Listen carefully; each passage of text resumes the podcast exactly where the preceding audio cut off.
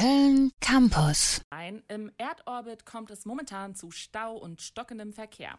Wer gerade zur ISS will, muss also geduldig sein. Die Raumfahrt kann sich bis zu vier Lichtjahre verzögern. Ja, und wir fahren mitten rein. Gerade jetzt in den Ferien sind die Flugbahnen natürlich stark ausgelastet, aber so extreme Verhältnisse sind trotzdem ungewöhnlich. Wir haben deswegen unsere Verkehrsexpertin Nadja hier, die uns da mehr Hintergrundinfos geben kann. Was ist denn der Stauauslöser, Nadja?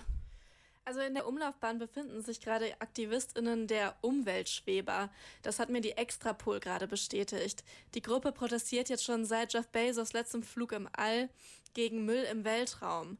Die AktivistInnen schweben sich auf dem Orbit also fest und halten so Raumschiffe auf, um Aufmerksamkeit zu schaffen. Was soll das denn? Wir sind doch nur einfache Weltraumtouristinnen. Die Proteste sollten sich doch eher gegen die da unten richten.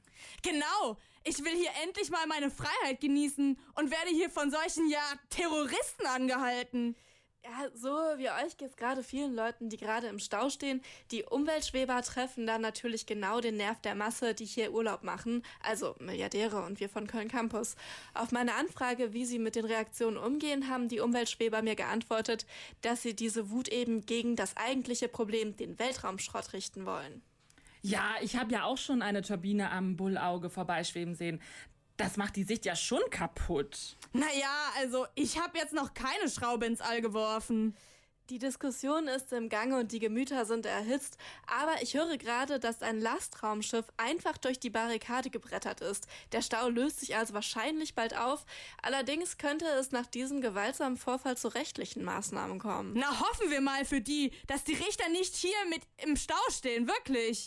und natürlich, dass es allen Beteiligten gut geht.